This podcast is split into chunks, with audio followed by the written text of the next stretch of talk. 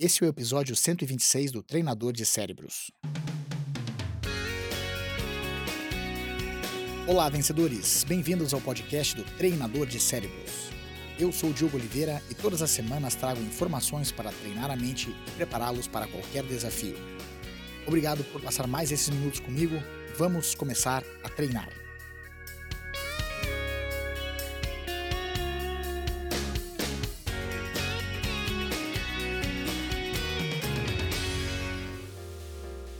Você já parou para pensar se esse é o teu limite?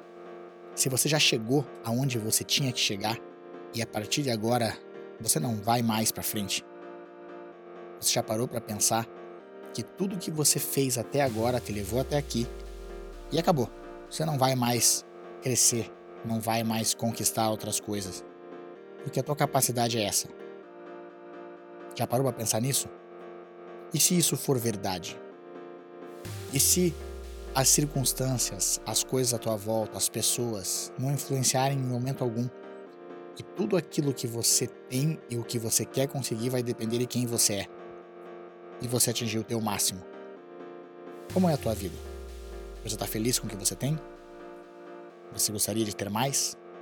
Você gostaria de ter um desempenho melhor? Pois é.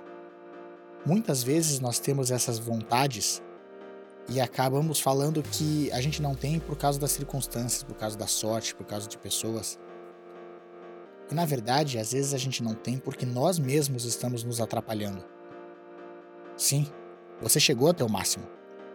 Você chegou ao limite daquilo que você consegue, baseado nos seus pensamentos e nas ações que você tem hoje. Claro que se você quiser mais, se você quiser ter um desempenho melhor, se você quiser ser melhor, ter coisas melhores, você vai ter que fazer coisas melhores. De fato, você vai ter que mudar os hábitos. Lá no fundo, você vai ter que ser até outra pessoa.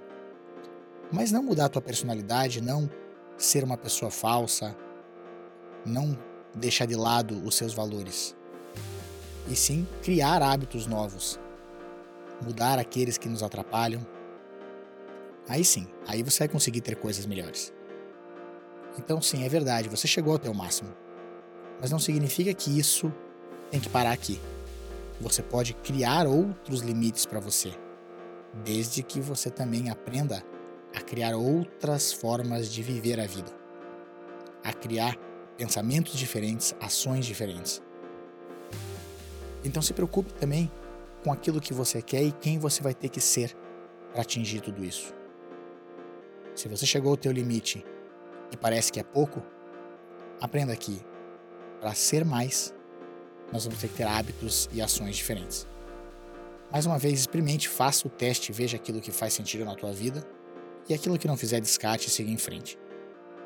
Lembre-se que você se transforma naquilo que pensa a maior parte do tempo.